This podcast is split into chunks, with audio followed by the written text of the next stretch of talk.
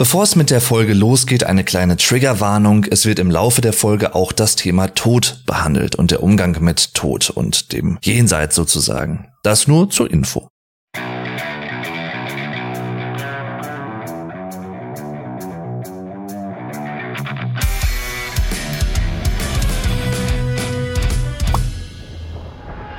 Hallo zusammen und willkommen zurück zu The German Podcast, Folge Nummer 70. Ich kann es kaum glauben, es ist wahr. Wir sind schon bei der großen Sieben angekommen und heute geht es um die dritte Folge, den dritten Teil der 100 Fragen, die niemand fragt Reihe. Das heißt, in Folge 68 habe ich begonnen mit Teil 1, mit den ersten 25 Fragen. In Folge Nummer 69, ah, 69, ja, ach, es ist mal wieder lustig, ha, habe ich dann die zweiten 25 Fragen beantwortet. Und in dieser Folge werde ich jetzt die nächsten 25 Fragen beantworten. Das heißt, in der nächsten Folge ist es dann der letzte Teil mit den letzten 25 Fragen. Wie immer werde ich alle Fragen offen und ehrlich beantworten, sofern das mir möglich ist. Also falls es etwas sehr Privates ist, werde ich das zum Beispiel nicht beantworten, denn privat ist privat und öffentlich ist öffentlich. Das mag ja jeder auch anders handeln und das ist ja auch vollkommen okay. Das nur so zur Info. Wie immer findest du einen Link zu allen 100 Fragen in den Show Notes und jetzt geht's auch sofort weiter. Ich bin mal gespannt. Ich kenne die Fragen natürlich nicht, also ich habe mir die nicht vorher angeguckt und werde da immer sehr spontan drauf antworten. Das heißt, es geht weiter mit Frage Nummer 51. Letztes Mal, als du ein Porträt bei einem Fotografen gemacht hast, oder um es mal in richtigem Deutsch zu formulieren, äh, äh, äh, werter Fragesteller, werte Fragestellerin, man kann auch in ganzen Sätzen fragen, wann hast du zuletzt ein Porträt bei einem Fotografen machen lassen? Also ich mache das ja nicht selber beim Fotografen, sonst müsste ich ja nicht zum Fotografen gehen. Aber ja, ihr wisst, was ich meine, ne? Ich überlege gerade, wann das war. Das dürfte also ich sag mal jetzt wahrscheinlich ein Passbild gewesen sein oder so. Das dürfte wahrscheinlich vor zwei, drei, vier Jahren gewesen sein, so 2018, 2019, 2020. Wahrscheinlich als es mal wieder darum ging, dass mein Personalausweis abgelaufen ist. In Deutschland gibt es ja den Personalausweis. Das ist ein maskulines Nomen, der Personalausweis. Im Englischen wäre das eine ID-Card, a Personal ID-Card womit man sich selbst ausweisen kann, wer man ist, ne, und welche Staatsangehörigkeit man hat und solche Sachen. Und die laufen in Deutschland alle paar Jahre aus. Die müssen dann erneuert werden. Und man kann dann auch neue Passbilder zum Beispiel erstellen, wenn man sich jetzt optisch ein bisschen verändert hat oder so. Man wird ja nicht jünger, man wird im Zweifel ja nur älter. Das dürfte wahrscheinlich so zu dem Zeitpunkt gewesen sein.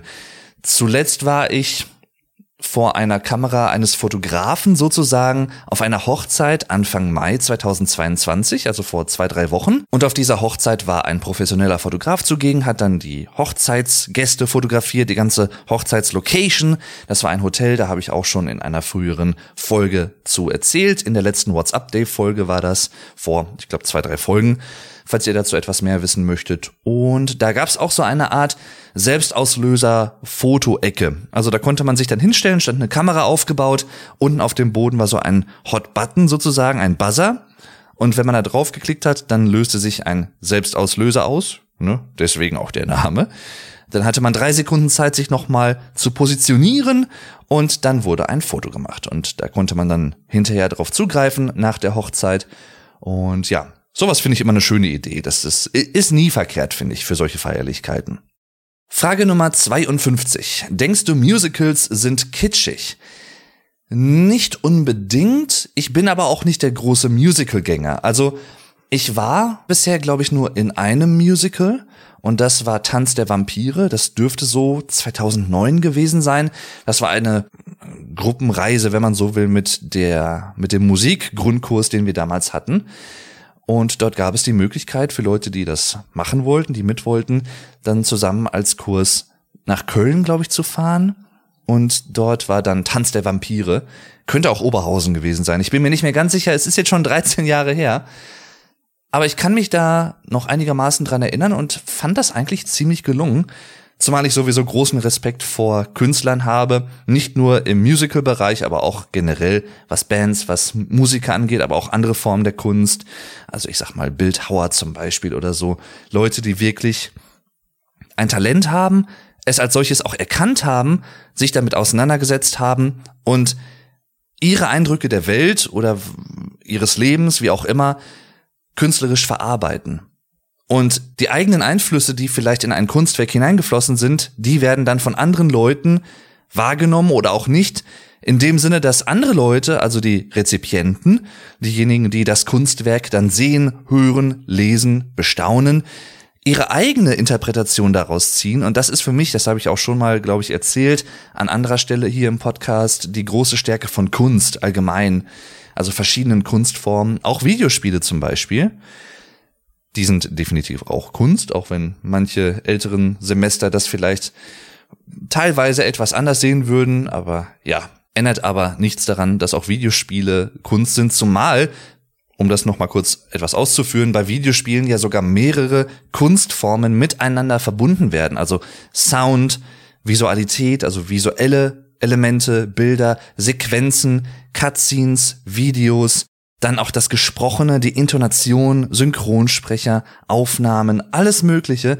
Da steckt so viel drin und auch natürlich der Plot, dass man ihn selber erleben kann und dass man selber als Spieler zum Teil des Kunstwerks sozusagen wird, weil man es selber spielt und nicht nur passiv betrachtet, man wird ja ein aktiver Teil. All das sind so viele Gründe, warum Videospiele definitiv auch Kunstwerke sind. Also das nur so am Rande. Aber ja, was ich da zum Beispiel auch ganz cool fand, das war, ich glaube, bei einer Stelle, da waren dann in der großen Halle, wo dieses Musical aufgeführt wurde, aus verschiedenen Ecken des Raumes kamen so Vampir-Darsteller heruntergelaufen neben den verschiedenen Zuschauerrängen und Zuschauerblöcken und sangen dann auch und ja, spielten dann sozusagen auch die Geschichte. Das war also wirklich sehr, sehr schön gemacht und sehr, sehr schön durchdacht. Und äh, ja, deswegen habe ich per se nichts gegen Musicals. Manche können sicherlich kitschiger sein als andere und ich denke mal, ein gewisses Grundlevel an Kitsch ist sicherlich häufig vorhanden, so wie ich das einschätzen kann als Laie oder auch von außen. Da kommt es aber dann eher auf die eigene oder das eigene subjektive Empfinden an. Mag ich das? Kann ich mich darauf einlassen oder komme ich damit gar nicht klar? Frage Nummer 53. Findest du Weihnachten ist stressig?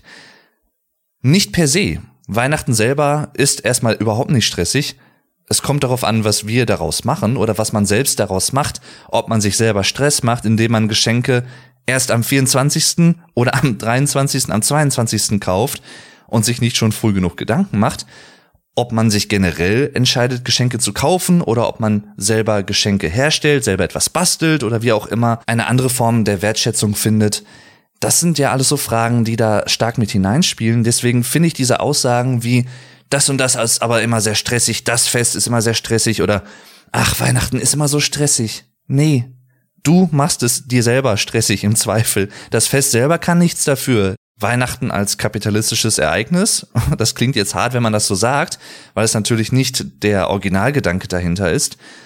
Aber andererseits muss man auch sehr ehrlich sein, es gibt, glaube ich, sehr, sehr viele Menschen in Deutschland, die Weihnachten feiern und selber überhaupt nicht religiös sind. Eigentlich dürften sie kein Weihnachten feiern, denn es ist ein religiöses Fest, wenn man es so betrachten möchte. Aber ja, Weihnachten ist für mich persönlich zum Beispiel einfach ein Fest mit der Familie, ein Fest der Besinnlichkeit auch irgendwie, aber Besinnlichkeit muss ja nichts Religiöses sein. Also Besinnlichkeit kann ja auch einfach mal sein, ein Gang herunterfahren und letztendlich aus dem Alltagsleben, was man normalerweise die meiste Zeit des Jahres so führt, entkommen und einfach sich wirklich willentlich mal eine Pause zu gönnen mit der Familie, mit den Lieben, die man hat, Freunde, Verwandte, alles Mögliche. Und das ist für mich Weihnachten zum Beispiel. Also auch das Ende des Jahres so ein bisschen einläutend. Und ich persönlich lasse mich auch von diesem Stress nicht mitreißen und versuche das auch immer. Das klappt eigentlich auch ganz gut.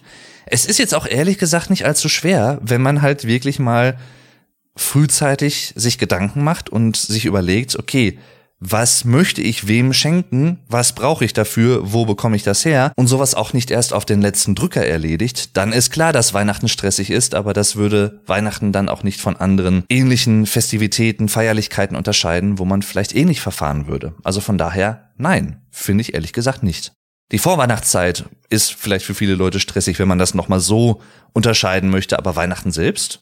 Ich könnte mir vorstellen, dass für manche Leute höchstens Weihnachten nochmal stressig wird, wenn man an Weihnachtsfeiertagen Verwandte trifft, also wenn man eine Art Tradition hat, ein Ritual, familiäres Ritual, dass sich die gesamte große Familie trifft, mit der man im restlichen Verlauf des Jahres irgendwie nichts zu tun hat und die man auch nicht wirklich mag, aber weil es halt Brauch ist, weil es Tradition ist, trifft man sich dann zu Weihnachten und heuchelt dann eine heile Familienwelt vor und fragt sich dann aus gegenseitig, was gibt's denn bei dir Neues, wie läuft's denn im Beruf?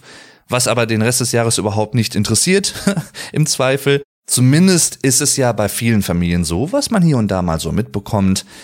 Und da muss ich dann auch einfach persönlich sagen, das kann man sich dann auch einfach sparen. Also dieses Kasperle-Theater dann aufzuführen mit, ja, wir müssen jetzt aber, weil es irgendwie Brauch ist, das ist sowieso die geilste Argumentation, wie ich finde, weil es halt immer so war, muss es immer so weiterlaufen. Wir müssen das jetzt halt nochmal machen und jetzt nicht zu Weihnachten, da trifft sich halt die ganze Familie, dann ist es halt so, auch wenn drei Viertel der Leute sich gegenseitig nicht ausstehen können, aber es ist Weihnachten, wo ich mir so denke, Leute, warum? Einfach warum? Warum bleibt ihr in diesen festgefahrenen Strukturen und lasst euch darauf ein, obwohl ihr vorher schon wisst, dass es höchstwahrscheinlich wieder zu Streitereien kommen wird und zu Meinungsverschiedenheiten? Man kann sich das Leben auch selbst schwer machen und das tun viele Leute auch, obwohl sie es selber vielleicht im Zweifel nicht wahrhaben wollen, aber ändert nichts daran, dass es häufig leider so ist, auch aus meiner persönlichen Wahrnehmung, was andere Leute teilweise so angeht, die ich kenne. Es geht auch anders. Traut euch. Möchte ich damit sagen. Frage Nummer 54. Hast du jemals Piroggen gegessen? Ich weiß ehrlich gesagt überhaupt nicht, was das ist. Das habe ich, also ich habe diesen Begriff noch nie gehört. Piroggen, ist das eine Art Brot? Ich muss es mal googeln. Piroggen. Teigtaschen. Pierogi gibt's anscheinend auch. Ist Pierogi russisch oder polnisch, wird hier gefragt. Was ist der Unterschied zwischen Piroggen und Pelmeni? Pelmeni habe ich, glaube ich, schon mal irgendwie gehört, wüsste jetzt aber auch oder würde jetzt nicht erklären können, was das ist. Also keine Ahnung.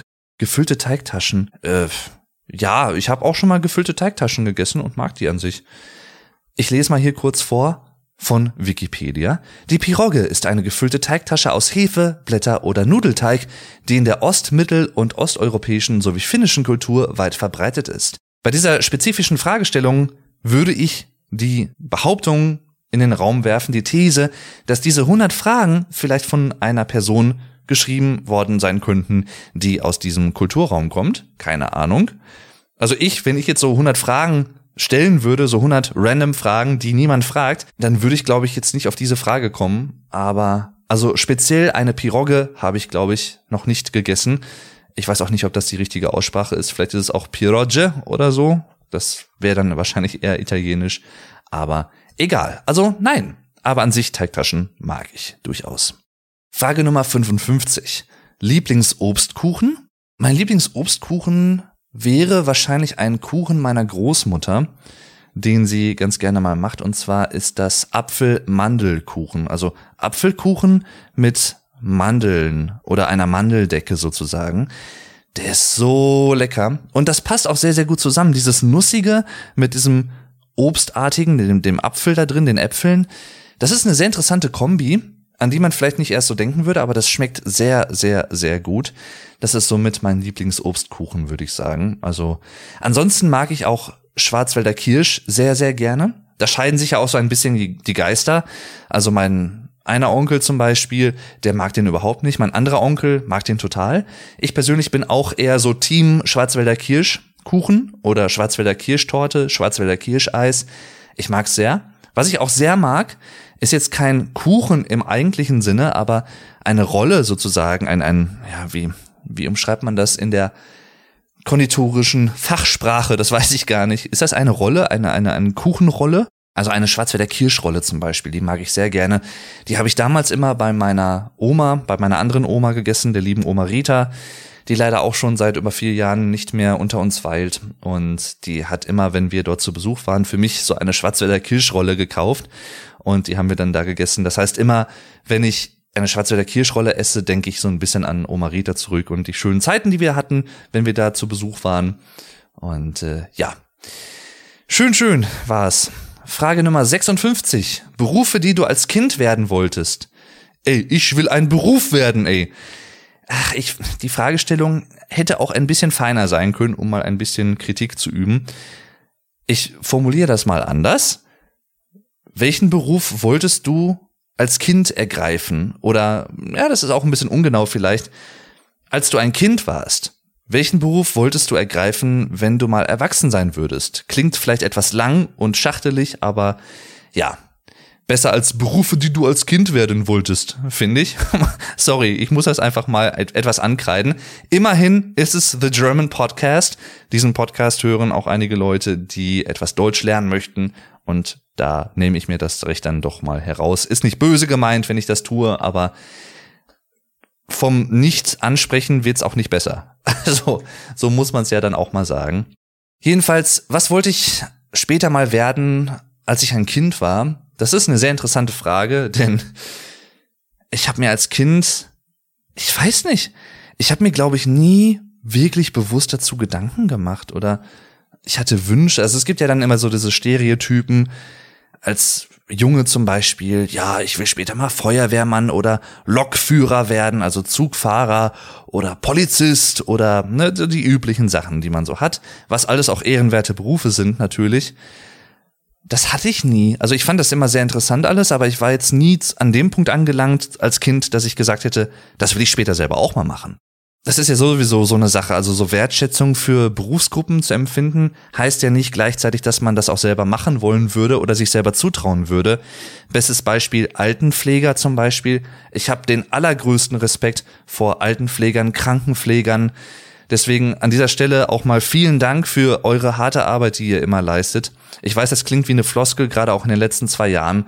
Und davon könnt ihr euch nichts kaufen. Das ist so.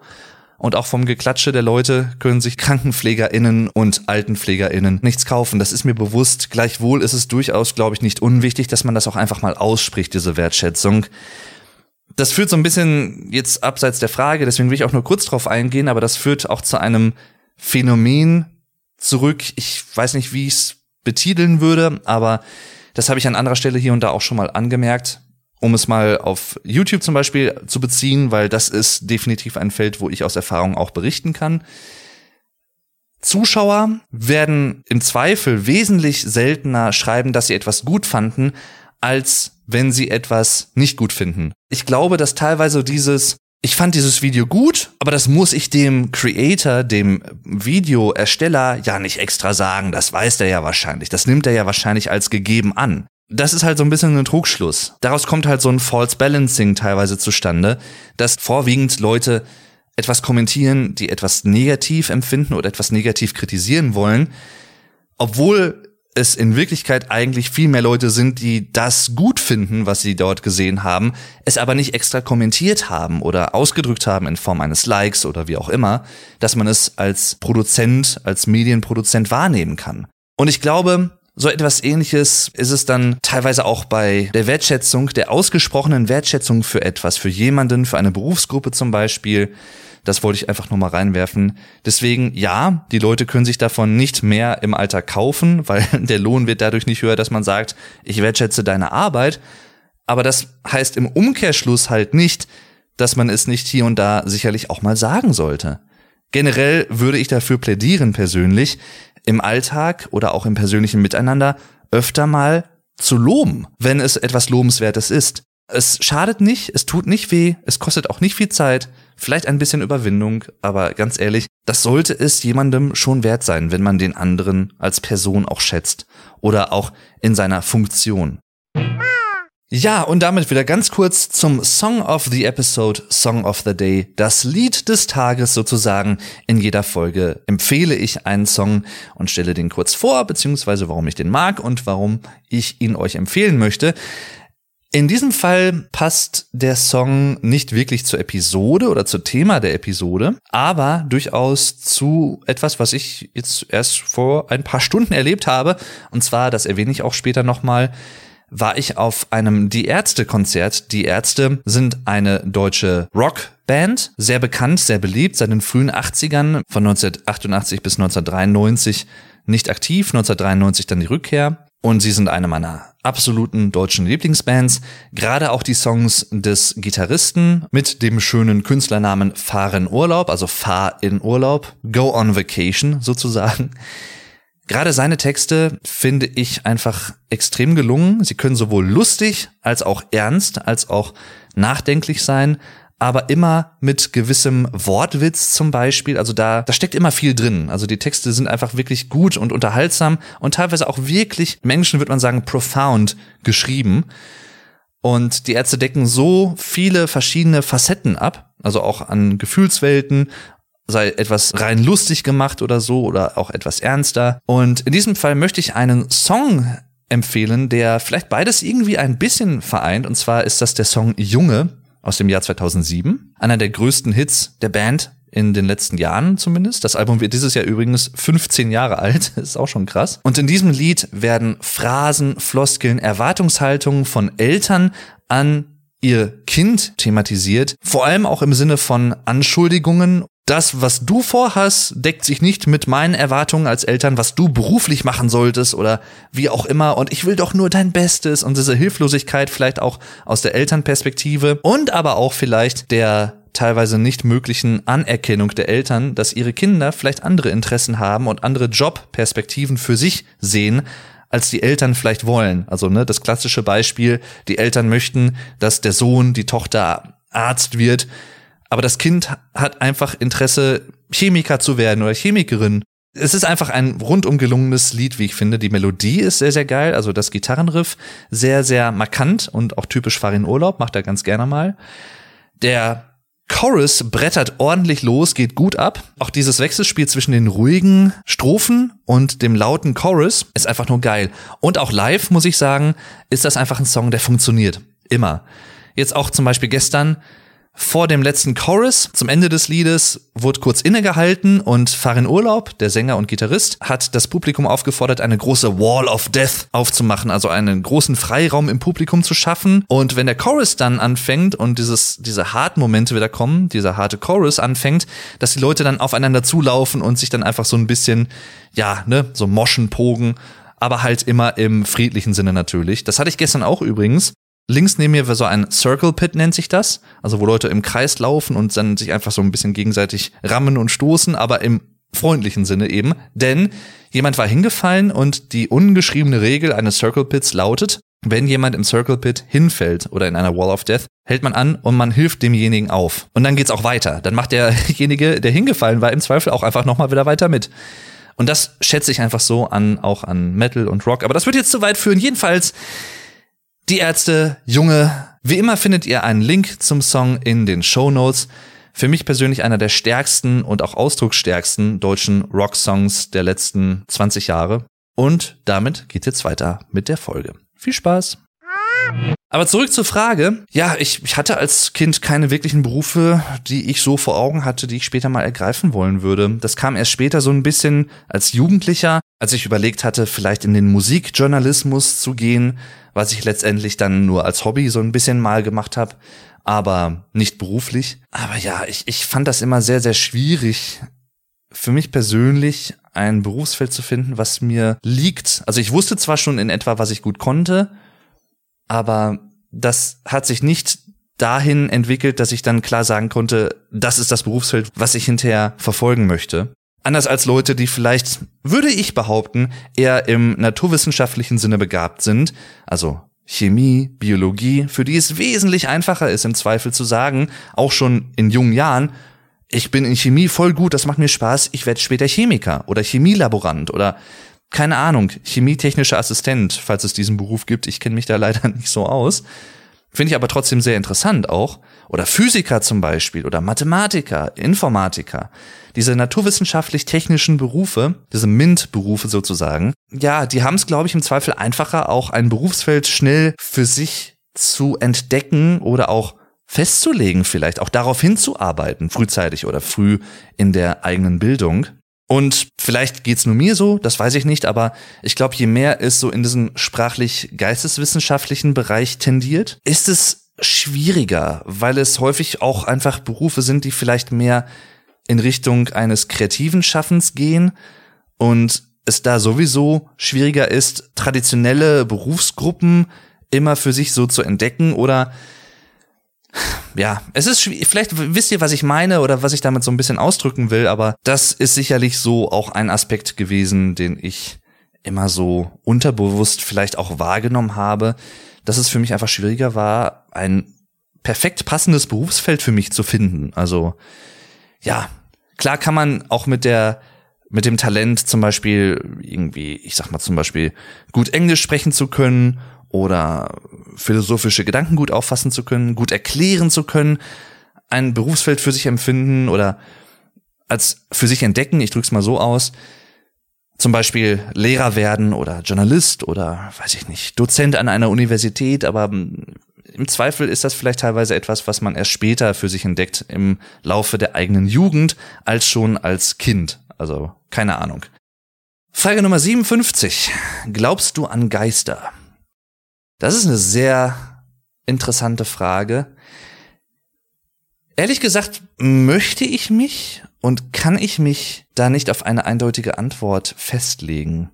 Ich könnte sie so beantworten, indem, oder wenn die Frage gestellt worden wäre, möchtest du an Geister glauben? Möchtest du an das Paranormale glauben? Möchtest du an die Jenseitsvorstellungen, die viele Leute hier haben, teilweise religiös, fundiert, spirituell, wie auch immer? Möchtest du an ein Leben nach dem Tod glauben? Nicht im Sinne von, man wird zu einem Zombie, sondern ne, jemand verscheidet und die Seele lebt weiter oder so, dann würde ich schon eher oder auch klarer vielleicht sagen, ja, das möchte ich. Und in gewisser Art und Weise ist es auch so, weil ich daran glauben möchte, tue ich das teilweise auch, zum Beispiel im Trauerprozess um jemanden, der gestorben ist, den man gekannt hat im eigenen Bekanntenkreis, im familiären Kreis, wie auch immer. Dann helfen solche Vorstellungen und Gedanken durchaus. Gleichwohl ich mir bewusst bin, dass man die nie verifizieren oder falsifizieren kann, erst recht nicht wissenschaftlich. Darum geht's aber vielleicht auch im Zweifel nicht. Obwohl ich durchaus ein großer Fan der Wissenschaft bin und die Wissenschaft als Möglichkeit einer Annäherung zu einer Wahrheit, wenn es sie dann so gibt, oder zu Wahrheiten durchaus schätze, würde ich trotzdem auch die Aussage unterschreiben, zumindest tendenziell, dass die Wissenschaft nicht der Weisheit letzter Schluss ist. Also dass es einfach manche Bereiche gibt, die sich wissenschaftlich nicht erklären lassen und die wissenschaftlich vielleicht auch einfach nicht wirklich adäquat beantwortet oder erklärt beschrieben werden können. Was im Umkehrschluss nicht heißen muss, dass es als gegeben oder als wahrhaftig vorausgesetzt werden kann. Also zum Beispiel, Gott kann man wissenschaftlich nicht verifizieren oder falsifizieren, aber weil es eh kein Subjekt der Wissenschaft im klassischen naturwissenschaftlichen Sinne ist, im religiös-wissenschaftlichen Sinne vielleicht schon, im theologischen Sinne ja, heißt es gleichzeitig nicht, dass man klar sagen kann, Gott gibt es, Gott gibt es nicht. Also im nicht wissenschaftlichen Sinne, weil man daran glauben möchte. Glaube und Wissenschaft ist dann doch noch mal was anderes. Gleichzeitig würde ich aber immer dafür plädieren, als jemand, der nicht religiös ist, wenn jemand Kraft in der Religion findet oder in religiösen Gedanken, auch zum Beispiel gerade wenn es um den Umgang mit der Vergänglichkeit, mit dem Sterben und dem Tod geht, wer in aller Welt würde diesen Personen dann absprechen, solche Gedanken haben zu dürfen oder sich damit auseinanderzusetzen? Dich schränkt es im Zweifel ja in deinem Alltag auch nicht ein, es sei denn, Religion wird zu einer Ideologie oder zu einem politischen Werkzeug. Das gibt es ja auch. Eine Top-Down kontrollierende Nutzung von Religion als Werkzeug, um eigene Meinungen, eigene Ansichten durchzusetzen. Dann wird's wieder gefährlich. Aber das führt mich total weg von der Frage. Es tut mir leid, irgendwo, aber irgendwo auch nicht, weil ihr kennt das, ne? Manchmal kann man auch Fragen nicht einfach nur so kurz beantworten, finde ich. Das trifft dann auch den Kern der Fragestellung nicht wirklich. Dann lieber etwas ausführlicher als etwas zu kurz. Das ist so meine persönliche Empfindung dabei. Glaube ich an Geister? Ich kann es nicht mit Ja oder mit Nein beantworten. Ich tendiere aber eher dazu zu sagen, also es gibt sicherlich, wie gesagt, Bereiche hinter, neben, vor, unter, über der wissenschaftlichen Betrachtungsweise. Ich habe mal einer, in Anführungszeichen, Seance beigewohnt. Vor ein, zwei Jahren war das. Da habe ich auch in einer Folge berichtet. Und zwar war das eine der letzten zwei, drei, vier WhatsApp-Day-Folgen. Das sind immer die Folgen, wo ich mit einer Weltkugel im Thumbnail, im Folgenbild zu sehen bin und wo ich so einen fragenden, einen fragenden Ausdruck habe, so einen fragenden Gesichtsausdruck. Das sind die WhatsApp-Day-Folgen, wo es um mehrere Themen geht, die in meinem Leben in der letzten Zeit seit der letzten WhatsApp-Day-Folge passiert sind, also im Verlaufe von einigen Wochen oder Monaten, wie auch immer. Und da habe ich in einer Folge auch etwas erzählt, wie das war, so eine Art Geistersitzung beizuwohnen. Und das war sehr interessant und es war definitiv auch aufschlussreich irgendwo. Also zumindest im Sinne von plausibel, dass auf manche Fragen, die man gestellt hat, in einer plausiblen Art und Weise auch dann reagiert wurde. Ich möchte das jetzt nicht zu viel spoilern, weil es ist wirklich ein interessantes Thema, falls ihr euch dafür interessiert.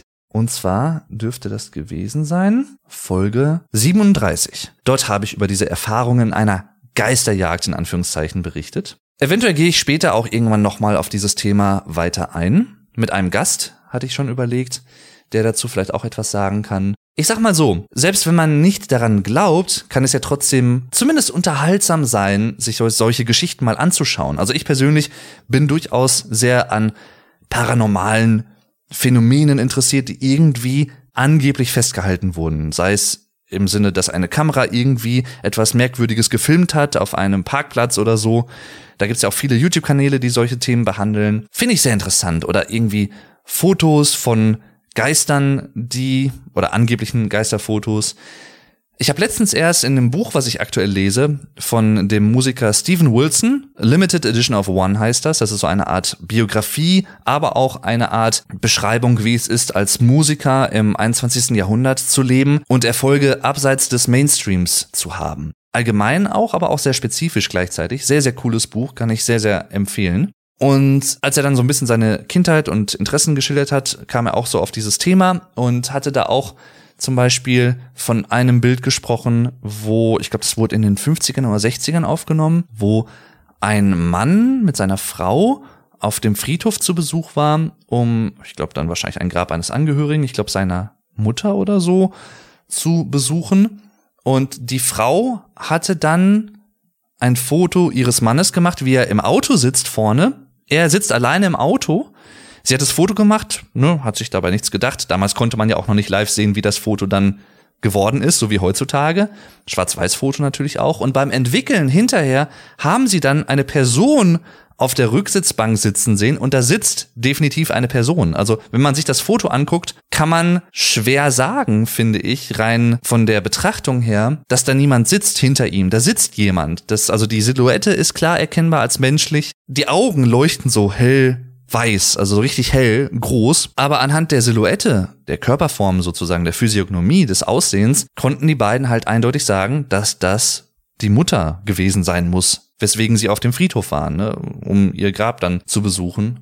Klar kann man das natürlich immer und sowieso sagen oder darauf rekurrieren und sagen, ja klar, nee, da gibt's irgend, da muss es eine andere Erklärung für geben und da gibt's 100 pro eine andere Erklärung für, aber dieses 100 pro kannst du halt auch nicht mit felsenfester Sicherheit so behaupten, weil es einfach, wie gesagt, nicht immer so einfach erklärbar ist. Es gibt in Deutschland, ich glaube, es ist die Universität Freiburg, die, ich glaube, das einzige wissenschaftlich fundierte paranormale Untersuchungszentrum hat.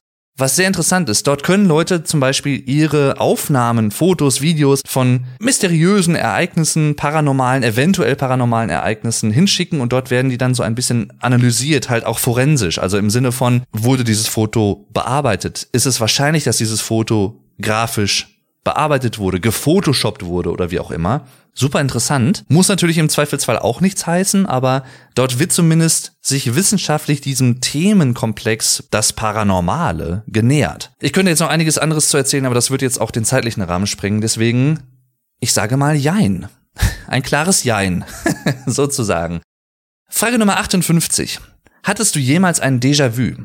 Also eine Situation, wo ich persönlich dachte, Moment, die habe ich doch vorher exakt so schon mal erlebt. Ja, habe ich. Ab und zu. Leider ist es so, ich weiß nicht, wie es anderen Leuten geht, die hin und wieder Déjà-vus haben, denn es gibt, glaube ich, habe ich zumindest mal aufgeschnappt, auch Menschen, die noch nie ein Déjà-vu hatten in ihrem Leben. Was ich sehr interessant finde, dass nur manche Leute das haben und manche nicht. Aber das ist generell auch ein interessantes Thema. Wie kommen Déjà-vus zustande? Wie kann man sie biologisch, kognitiv, mental erklären? Warum treten sie bei manchen Leuten auf, bei manchen nicht und so weiter und so fort? Ich kann mich leider nicht an spezifische Beispiele erinnern, in denen ich Déjà-vus erlebt habe. Man fühlt es dann einfach irgendwann. Also vielleicht mal kurz als Erklärung für Leute, die das selber vielleicht nicht empfinden. Es ist halt wirklich einfach so ein Gefühl von wegen, ich bin gerade in einer Situation und ich fühle, dass ich diese Situation exakt so irgendwann schon mal erlebt habe, dass sich das komplett eins zu eins wiederholt. Und das kann für manche Leute sicherlich sehr verstörend sein. Ich persönlich finde es immer sehr faszinierend, wenngleich ich nicht für unwahrscheinlich halte, dass es durchaus plausible Erklärungsmuster gibt, warum unser Hirn manchmal uns vorgaukelt, vielleicht unter Umständen, ich drücke es mal etwas vorsichtig aus, dass hier ein Déjà-vu vorliegt, obwohl es eigentlich keins ist. Also da würde mich mal wirklich interessieren, erstens, habt ihr häufig Déjà-vus? Und zweitens, wenn ihr die ab und zu zumindest mal habt, könnt ihr euch klar an Momente erinnern, an diese Déjà-vus erinnern. Das würde mich wirklich interessieren. Vielleicht bin ich auch alleine damit, dass ich mich an meine Déjà-vus nicht so wirklich erinnern kann. Vielleicht ist das aber auch normal. Oder zumindest bei einem Großteil der Leute so, die Déjà-vus schon mal erlebt haben. Keine Ahnung. Vielleicht ist es auch alles nur ein Glitch in the Matrix. Ein Glitch in der Matrix. Die schwarze Katze, die zweimal exakt auf dieselbe Art und Weise vorbeiläuft. Frage Nummer 59. Nimmst du täglich Vitamine zu dir? Das ist eine sehr interessante Frage, denn ich glaube, es ist nahezu unmöglich als Mensch, nicht in irgendeiner Art und Weise bei Nahrungsaufnahmen oder auch bei gewissen Getränken oder wie auch immer, selbst bei Wasser, Vitamine oder zumindest Mineralstoffe nicht aufzunehmen. Das ist ja nicht dasselbe, aber ähnlich, es sei denn, man trinkt und isst nichts. Die Frage ist, nimmt man genug auf, um die Tagesdosis, die man eigentlich haben sollte, um die Funktionsfähigkeit des Körpers sicherzustellen, nimmt man diese Tagesdosis auf, nimmt man zu wenig auf, zu viel, weil zu viel ist auch nicht gut, oder hat man einen gewissen Vitaminmangel an gewissen Vitaminen, Vitamin D-Mangel oder wie auch immer. Ich weiß ehrlich gesagt nicht, wofür welche Vitamine stehen, deswegen möchte ich mich dazu jetzt nicht näher einlassen. Ich versuche mich durchaus schon ausgewogen zu ernähren. Aktuell ist es zum Beispiel so, dass ich, heute ist für das Wochenende, einen O-Saft vor mir habe, einen Orangensaft, wo ja auch Vitamine drin sind. Da trinke ich auch mal kurz einen Schluck. Mm. Ich habe soeben Vitamine zu mir genommen, meine Damen und Herren. Applaudieren Sie bitte. Frage Nummer 60. Trägst du Hausschuhe? Das ist immer so ein komischer Begriff, finde ich, denn er ist eigentlich in sich widersprüchlich. Das ist aber auch sehr interessant, denn ich glaube, kulturell gibt es da durchaus einige Unterschiede. In Amerika ist es wohl so, habe ich mir sagen lassen, ich bin kein Amerikaner, dass sehr viele Amerikaner standardmäßig Schuhe auch im Haus tragen. Die tragen ihre Schuhe im Haus und ziehen die nicht aus, weil es einfach wahrscheinlich gemütlich ist, bequem. Gibt es ja sicherlich viele Gründe. Wohingegen das in Deutschland eher weniger gang und gäbe ist, sondern eher das Gegenteil der Fall ist. Das heißt, wenn ich jemanden besuche in Deutschland, frage ich immer Schuhe ausziehen. Ne? Wenn ich da dann vor der Wohnungstür, vor der Haustür stehe, soll ich meine Schuhe ausziehen? Und in den meisten Fällen aus meiner eigenen Erfahrung in Deutschland mit anderen Deutschen ist es so, dass man die Schuhe auszieht, wenn man ein Haus betritt oder eine Wohnung. Oder zumindest, wenn man reingegangen ist, dann direkt im Wohnungsflur oder so die Schuhe auszieht und nicht die ganze Zeit anbehält. Das heißt, in Deutschland ist es wesentlich normaler, würde ich behaupten, aus meiner eigenen Erfahrung heraus, annehmend, Schuhe auszuziehen und dann zum Beispiel in Socken durch die Wohnung, durch das Haus zu laufen oder, so würde ich es nämlich nennen, Schlappen anzuziehen. Also im, ja, im gängigen Wortschatz kann man auch sagen Hausschuhe, House sozusagen. Aber für mich persönlich aus der deutschen Perspektive ist dieser Begriff Hausschuhe in sich widersprüchlich, denn für mich persönlich sind Schuhe etwas, was ich außerhalb des Hauses anhabe. Also ich ziehe Schuhe an, um außerhalb des Hauses irgendwo hinzugehen oder mich außerhalb des Hauses zu bewegen, dann ziehe ich Schuhe an. Aber wenn ich im Haus bin oder in der Wohnung, habe ich keine Schuhe an.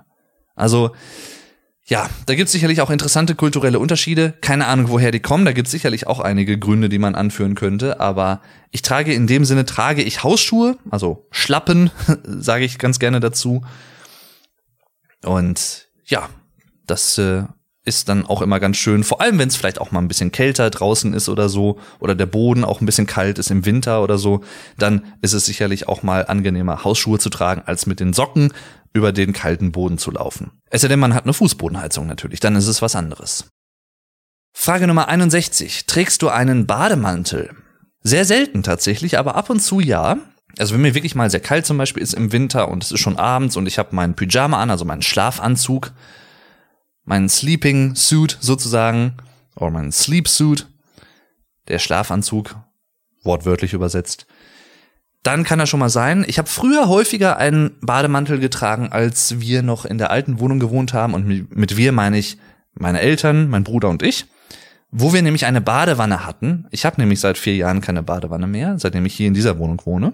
Und entsprechend trage ich auch nicht wirklich häufig einen Bademantel, obwohl man einen Bademantel, er heißt ja zwar ein Bademantel, also man hat vorher gebadet und trägt danach diesen Bademantel, um sich warm zu halten oder wie auch immer, weil es gemütlich ist, flauschig und so. Man kann einen Bademantel natürlich auch tragen, wenn man geduscht hat. Also nachdem man geduscht hat, um es genauer auszudrücken. Das mache ich für gewöhnlich nicht so wirklich, denn meistens dusche ich direkt vorm Schlafengehen. Das heißt, diese Zeitspanne zwischen Duschen und Schlafen ist sowieso nur zwei, drei Minuten lang gefühlt. Dann lohnt es sich nicht, einen Bademantel extra anzuziehen. Gleichwohl habe ich Bademäntel und wenn mir das Bedürfnis ist noch etwas Flauschigkeit oder wenn mir ein bisschen kalt ist oder so, dann ziehe ich vielleicht auch mal einen Bademantel an. Ja, ich mag die an sich eigentlich ganz gerne. Frage Nummer 62. Was trägst du zum Schlafen? Für gewöhnlich einen Schlafanzug, tatsächlich. Außer es ist Sommer oder teilweise auch warmer Frühling oder noch warmer Herbst oder so, dann trage ich meistens nichts. Oder halt zum Beispiel nur, ja, so eine Art, nein, Boxershort zum Beispiel oder Pants oder ne, so, so, ein, so, so eine Unterhose in dem Sinne. Aber ansonsten eigentlich nichts wirklich. Nee. Also im Sommer dann eigentlich nichts, weil das wäre mir dann durchaus zu warm, im Winter aber durchaus einen Schlafanzug. Frage Nummer 63. Erstes Konzert. Was war dein erstes Konzert? Mein erstes Konzert war 2001 in Dortmund pur. Ist eine deutsche Pop-Rock-Band, die vor allem in den 90ern und frühen 2000ern die größten Erfolge gefeiert hat, mit vielen in Deutschland zumindest bekannten Songs, selbst wenn man die Band nicht mag, und es gibt sehr viele Deutsche, die die Band sicherlich nicht so mögen, man kennt einige ihrer größten Hits durchaus trotzdem, also Abenteuerland zum Beispiel. Und ich persönlich bin eher jemand, der durchaus die Band mag, sie aber nicht mehr wirklich hört aktiv oder so. Also, aber die Songs, die ich aus meiner Kindheit noch kenne, denn damals waren meine Eltern durchaus einigermaßen große Pur-Fans, und haben mich und meinen Bruder 2001 dann zum Pur-Konzert in Dortmund mitgenommen. Und das war mein erstes Konzerterlebnis. Also vor 21 Jahren, als ich zehn war damals. Vielleicht war ich sogar noch neun. Das hat mich durchaus schon geprägt. Und halt auch, wie gesagt, so Songs wie Abenteuerland finde ich bis heute einfach handwerklich gut gemacht und sehr ich, ich, ich mag die, gerade bei Abenteuerland, bei dem Song auch und auch bei dem Album, die die Message, würde man heute sagen. Also die, wie drückt man es auf Deutsch aus? Das, was der Song ausdrücken möchte, zumindest was er für mich ausdrückt. Und zwar, traue dich, Fantasien auszuleben im Sinne von, jetzt keine bösen und sadistischen Fantasien oder Fantasien, die anderen schaden, sondern Fantasien im Sinne von kreativ zu sein, als Kind vor allem auch. Also traue dich, als Kind auch outside the box zu denken und kreativ zu sein, deine kreativen Interessen zu verfolgen und das auch vielleicht als Erwachsener nicht abzutun, als das ist aber kindisch und weiß ich nicht, das sagt zwar niemand, aber im Sinne von ich bin jetzt ein Erwachsener, ich darf nicht mehr kindliche Interessen haben, Videospiele spielen, sondern ich muss jetzt ein wie soll ich es mal etwas plakativ ausdrücken, ich muss jetzt ein spießiges Leben leben mit Haus und Frau und oder Mann oder wie auch immer und Beruf und das war's. So, das ist jetzt das Leben als Erwachsener. So muss das ablaufen. Sagt niemand so, aber manche leben sicherlich so und erlauben sich aus welchen Gründen auch immer nicht mehr Interessen wahrzunehmen, die sie als Kind oder Jugendlicher noch hatten und die sie eigentlich immer noch haben, aber sich nicht mehr trauen, diese auszuleben. Und das finde ich immer so schade. Also ich bin 31, so gut wie 31, ich bin's noch nicht. Aber ich spiele nach wie vor gerne Videospiele. Und ich interessiere mich auch nach wie vor gerne für Sachen, die ich in meiner Kindheit mochte. Sowas wie Spyro the Dragon zum Beispiel mag ich bis heute als Videospielreihe, weil es auch sehr, einfach sehr entspannend ist. Und ich schäme mich auch nicht dafür. Oder vielleicht auch ein anderes gutes Beispiel. Ich mag Disney-Filme. Ich bin ein Mann, ich mag Disney-Filme. Ich werde 31 Jahre alt dieses Jahr. Ich mag auch nach wie vor die Disney-Filme der 90er Jahre, die ich als Kind schon mochte. Wie gesagt, Herkules, Mulan und was es da nicht alles gibt, weil die einfach gut gemacht sind. Das sind einfach gut gemachte Filme. Unterhaltsame Filme. Auch immer mit einer gewissen Komponente dabei, etwas Lehrreiches zu beinhalten. Also im Sinne von, ne, bei Mulan, trau dich, deinen Weg zu gehen, lass dich nicht unterkriegen. bei Herkules ja auch letztendlich. Das ist ja so eine Art, so ein Trope, also so eine Art wiederkehrendes Motiv, also Motivationsmotiv, warum die Charaktere in diesen Filmen so handeln, wie sie handeln. Das ist durchaus eine wichtige Botschaft, finde ich. Gerade auch wenn man vielleicht Kind ist und die Welt noch für sich entdeckt und noch nicht genau weiß, wie alle Sachen zusammenhängen. Selbst als Erwachsener weiß man das ja teilweise nicht, aber als Kind ja noch mal viel weniger im Zweifel. Jedenfalls mein erstes Konzert pur 2001 in Dortmund. Frage 64. Lidl, Aldi oder Kaufland? also alles deutsche Supermärkte, wenn man so möchte. Oder auch, ja, ich, ich finde immer diese Unterscheidung zwischen Supermarkt und Discounter. Natürlich kann man da Unterscheidungen treffen, auch was die, das Sortiment angeht und die Sortimentsbestückung und die Marken oder auch Nichtmarken, die angeboten werden, die Eigenmarken der Anteil an Eigenmarken, wie auch immer, da gibt es sicherlich zig verschiedene Parameter und Aspekte, die einen Supermarkt definitorisch von einem Discounter zum Beispiel unterscheiden würden oder so. Aber im Sinne der Frage kann ich eigentlich nur sagen Kaufland. Also ich kaufe immer bei Kaufland ein. Kaufland hier bei mir in der Nähe. Was aber weniger damit zu tun hat, dass es Kaufland ist. Vielleicht in dem Sinne, dass es dort einfach alles gibt, was ich so normalerweise brauche. Aber es hat in erster Linie auch einfach schlicht und ergreifend damit zu tun, dass ich in diesem Kaufland weiß, wo die Sachen stehen, die ich brauche. Ich muss da nicht 30 Minuten nach einer Sache suchen, weil irgendwie kein Verkäufer da ist, den ich fragen kann oder keine Verkäuferin, kein, kein Mitarbeiter. Ich muss da nicht lange durchlaufen. Das heißt, ich habe meinen mein Einkauf, den ich normalerweise immer so habe, plus, minus manche Sachen hier und da natürlich, die ich dann vielleicht in, beim nächsten Mal nicht wieder einkaufe oder weil ich da gerade einfach Lust drauf hatte oder wie auch immer. Aber ich weiß einfach, wo die Sachen stehen und es geht schnell. Das heißt, ich muss nicht irgendwie zwei Stunden durch ein Kaufland laufen oder durch andere Läden, Deswegen in diesem Sinne würde ich sagen Kaufland. Ich habe aber auch nichts gegen Lidl oder Aldi. Also wenn es etwas gibt, was es, was ich gerne hätte, was es nur bei Lidl gibt, dann kaufe ich es halt bei Lidl ein und gut ist. So. also, ne, ich mache da jetzt keine Religion draus, so wie PlayStation oder Xbox, weil man muss sich ja entweder oder entscheiden. Äh, nein, muss man nicht. Spoiler Alert. Aber ja, jedenfalls Kaufland für mich persönlich aber nichts gegen die anderen natürlich. Frage Nummer 65. Nike oder Adidas? Ganz einfach weder noch. Ich könnte jetzt sehr snappy, snarky sagen, ich habe Markenklamotten nicht nötig, weil ich habe genug Selbstbewusstsein und brauche dafür keine Markenklamotten, um mich irgendwie selber zu definieren, meinen Charakter zu definieren. Ganz im Gegenteil, ich definiere mich und meinen Geschmack wer ich als Person bin und da Musik durchaus ein sehr wichtiger Teil meines Lebens ist, ist es auch Teil meiner Persönlichkeit in einem gewissen Sinne. Und die Kleidung als teilweise zumindest Widerspiegelung der eigenen Persönlichkeit in einem gewissen Sinne, da drücke ich mich doch viel lieber in dieser Form aus mit Bandshirts zum Beispiel, die ich sehr, sehr häufig trage, oder Tour-Shirts. Gestern erst wieder bei Die Ärzte gewesen in Köln mit meinem Vater am 4.6.2022. Und dort habe ich mir wieder ein Tour-Shirt geholt. Das ist immer so ein kleines Ritual von mir, als einfach irgendein Adidas-T-Shirt oder irgendeine andere Marke zu tragen, die nichts 0,0 über meine Persönlichkeit aussagt. Jedenfalls, um nochmal auf den Kern der Frage zurückzukommen, weder noch ich brauche die beiden Marken in meinem Leben nicht, ehrlich gesagt. Ich habe nichts Negatives darüber zu sagen.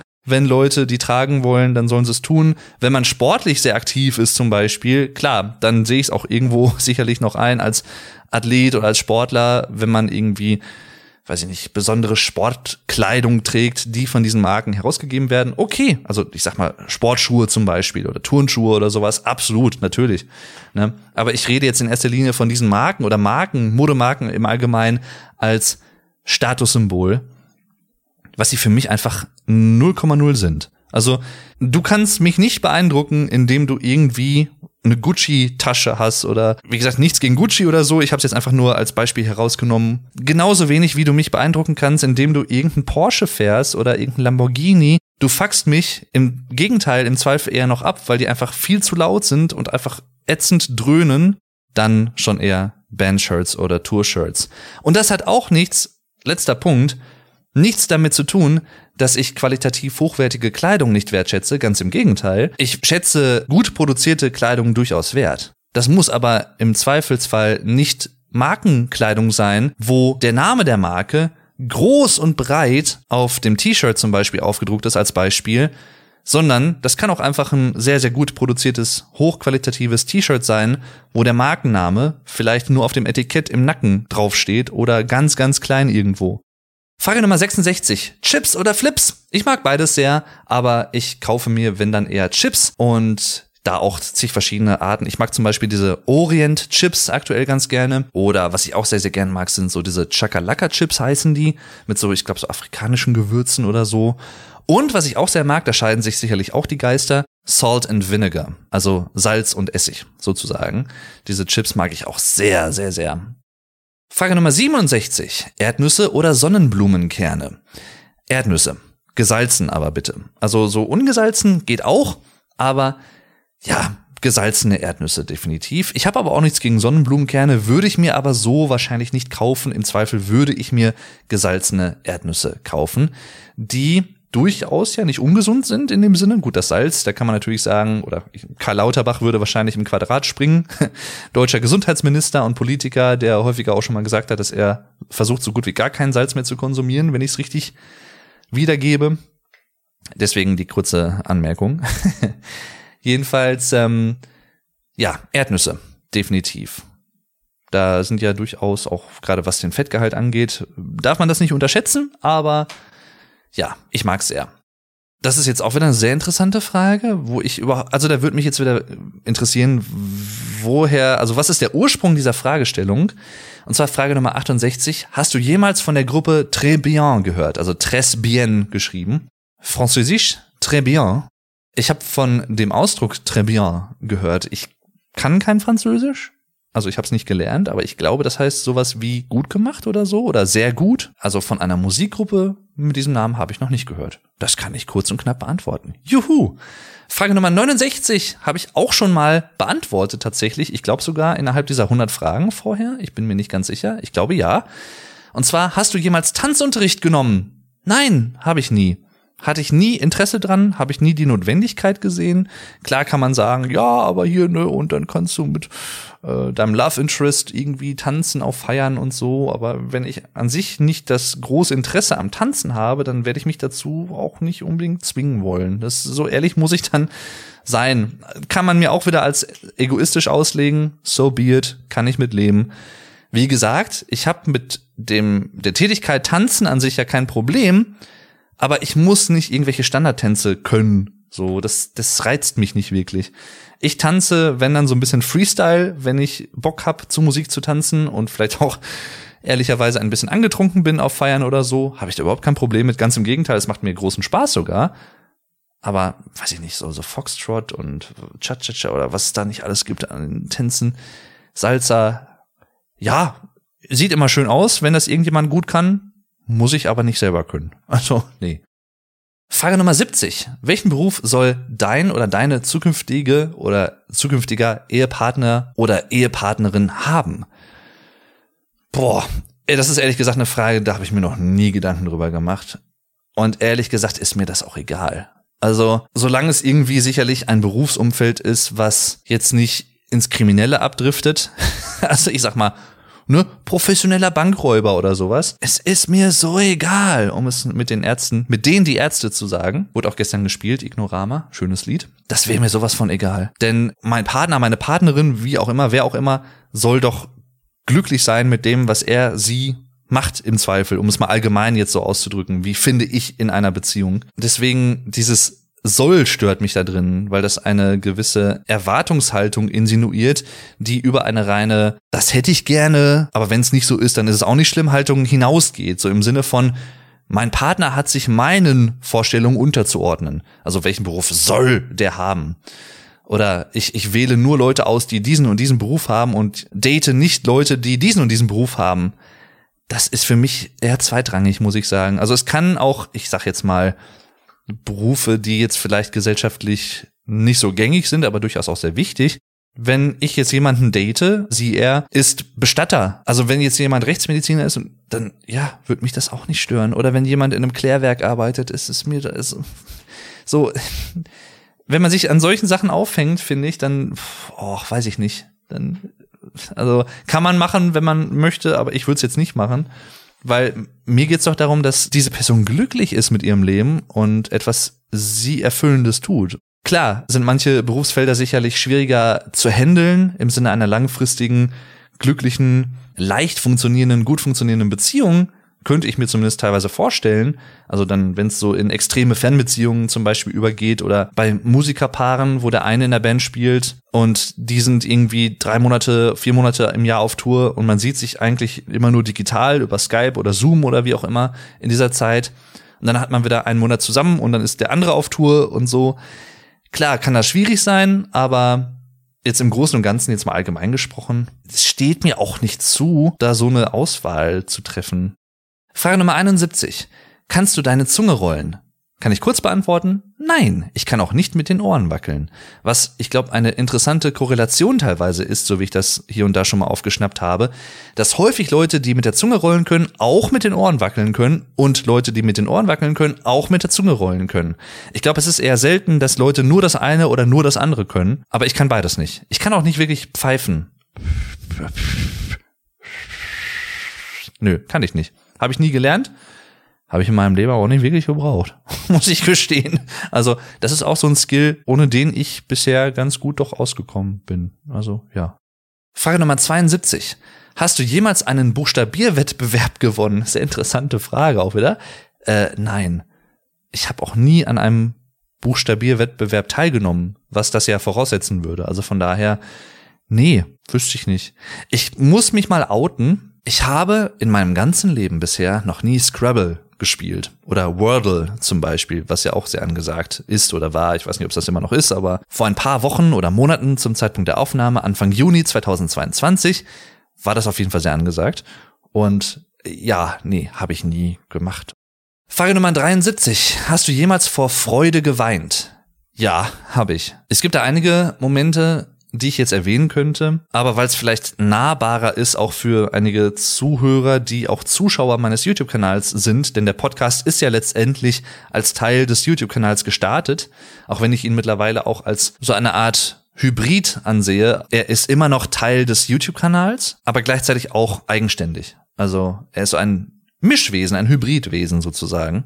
Es gibt zum Beispiel ein Unboxing, das ich gemacht habe vor zwei, drei, vier Jahren wo mir jemand ein gemaltes Porträt von mir geschickt hat, womit ich überhaupt nicht gerechnet hatte. Das wusste ich vorher nicht, dass das jemand mir schicken möchte, dass das jemand überhaupt machen würde. Und mich hat einfach extrem berührt, dass ich anscheinend dieser Person mit meinen Videos geholfen habe, sie unterhalten habe, so sehr, dass die Person ein Porträt von mir gemalt hat und mir das geschickt hat, als Dankeschön sozusagen. Und das hat mich echt sehr berührt und ich habe in diesem Video auch geweint. Ja, vor Freude. Das als Beispiel jetzt mal genannt. Es gab auch noch einige andere Sachen, wo ich so einfach einen totalen What the fuck Moment hatte im Positiven. Und ähm, ich kann mich glücklich schätzen, sagen zu können, dass ich einige mittlerweile hatte im Laufe der Jahre. Viele auch durch YouTube tatsächlich, aber auch abseits von YouTube. Und äh, ich bin für jeden extrem dankbar bis heute und betrachte sowas nie als selbstverständlich. Frage Nummer 74. Besitzt du irgendwelche aufgenommenen Alben? Das ist eine interessante Frage. Aufgenommenen Alben. Besitzt du irgendwelche aufgenommenen Alben? Also dieser, dieser Zusatz aufgenommene Alben irritiert mich ein bisschen, denn Alben sind doch per se aufgenommen. Also wenn ich jetzt mal an Musikalben denke, oder ist damit irgendwas anderes gemeint? Besitzt du irgendwelche aufgenommenen Alben? Ja, ich besitze einige CDs, also mindestens, ich glaube, 300 20, 30, 40, 50 und auch einige Deluxe Edition Boxsets, wie es bei Stephen Wilson im Song Personal Shopper heißt, wo Elton John das zitiert. Deluxe Edition Boxsets. er sagt das auch so schön. Äh, ja, also besitze ich durchaus einige.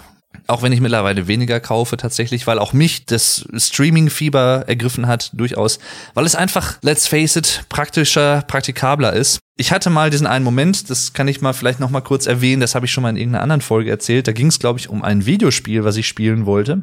Vielleicht war es sogar auch ein Album, was ich hören wollte auf CD und wollte es in meinen PC tun, in mein Laufwerk und stellte dann überraschend fest, was ich vorher so nicht wahrgenommen hatte irgendwie oder verinnerlicht hatte, dass mein aktueller PC, den ich mir im November 2020 zusammengestellt habe, komplett neu, kein optisches Laufwerk mehr hat. Also kein CD, DVD, Blu-ray Laufwerk. Keins. Einfach nichts.